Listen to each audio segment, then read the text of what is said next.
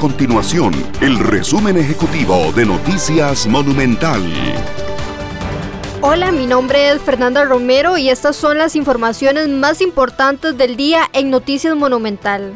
La Cámara Costarricense de Restaurantes y Afines Cacore y la Asociación de Bares y Restaurantes Asobares hicieron una solicitud al gobierno para que se dé una mayor apertura para el sector comercial a partir del 12 de julio.